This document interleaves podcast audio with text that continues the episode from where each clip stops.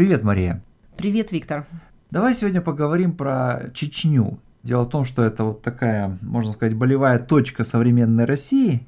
Про Чечню, ну и, наверное, просто в целом про Северный Кавказ, да, про этот регион. Кроме Чечни, там да. есть еще вопросы. Конечно, да. Но про Чечню известно, что вот в 90-е и начале 2000-х годов было, в общем, две чеченские войны, да, Дело в том, что у этого конфликта у него же долгая предыстория, и в частности в 19 столетии Чечня фигурировала вот в рамках так называемой Кавказской войны. Ты знаешь, вообще ты прав. С одной стороны, каждый конфликт имеет конкретные причины в современной ситуации, mm-hmm. но с другой стороны, очень важно понимать, что история тоже играет свою роль.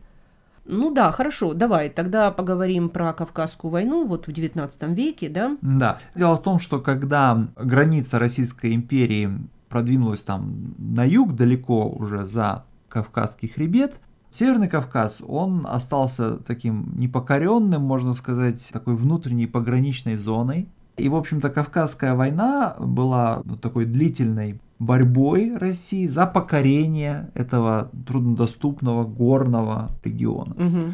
Это было то, что Россия не переварила и не проглотила. Да. Точнее, проглотила, но не переварила. Да. Ну, собственно, окончание Кавказской войны приходится на 1864 год. А вот начало это гораздо сложнее, так сказать, сказать, когда она началась. Но, в общем, считается, что она началась там в 1817 году, но активная фаза это вот 20-е годы 19 века. Ну да, то есть, если мы говорим о конце этой войны, то более-менее дата понятна. 1864 год, он связан ну, совершенно конкретными событиями, прежде всего с тем, что одного из лидеров этого сопротивления, он сдался в плен, да, и дальше уже еще несколько лет угу. ушло на то, чтобы замириться с этим регионом. Да, ну такое вот небольшое уточнение. 64 год это когда происходит замирение, так сказать, западной части Северного Кавказа. А вот за пять лет до этого, в 1859 году, сдался в плен лидер сопротивления имам Шамиль. А он был лидером вот такого имамата, это такое как бы государственное образование, которое он создал в восточной части Северного Кавказа, то есть прежде всего в Чечне и в Дагестане.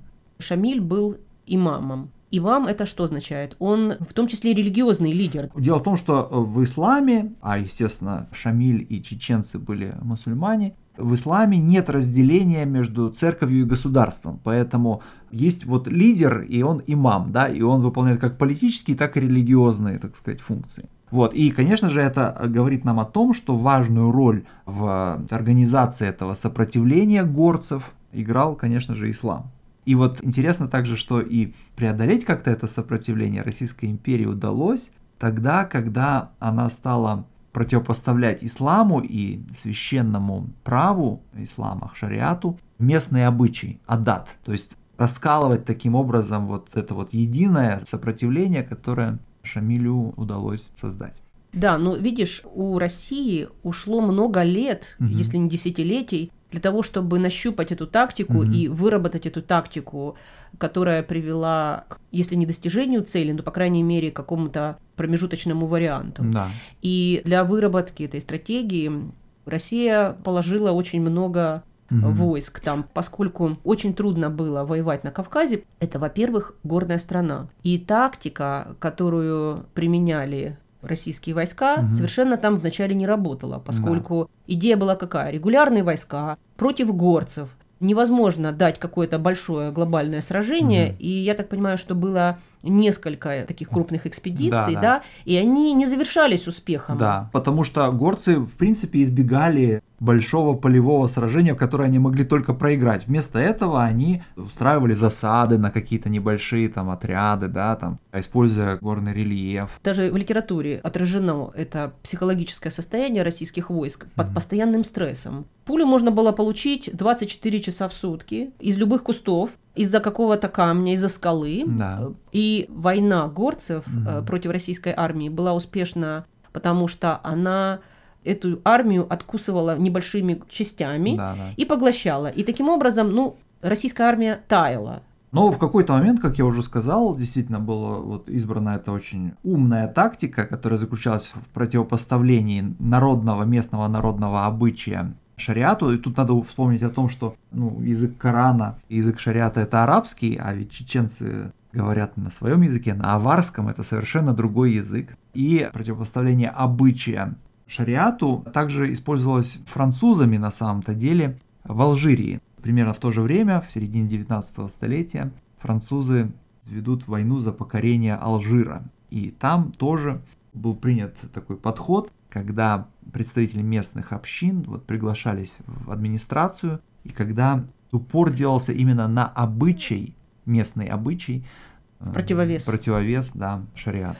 Ты имеешь в виду, приглашались в местную имперскую администрацию, да? да? Или колониальную. Колониальную, да, можно сказать. Но это же, вот эта тактика борьбы с горцами была выработана спустя некоторое время, а вначале все это, конечно, начиналось как конфликт, даже в каком-то смысле цивилизационный. Если посмотреть на этот конфликт и на стороны, да, угу. вот Северный Кавказ и разные народы, которые там жили, и Российская империя, с другой да. стороны, да, вроде бы даже неравновесные соперники, но разница была принципиальная в том, что культура горцев, разных и черкесов, там, и чеченцев, и других, заключалась в том, что культ оружия, да, и угу. вообще обращение с оружием, угу. это была неотъемлемая часть культуры и жизни. Да. И для них это оружие составляло часть идентичности. Да. Для того вообще, чтобы стать мужчиной, нужно было научиться пользоваться оружием и, более того, попробовать себя где-то в бою.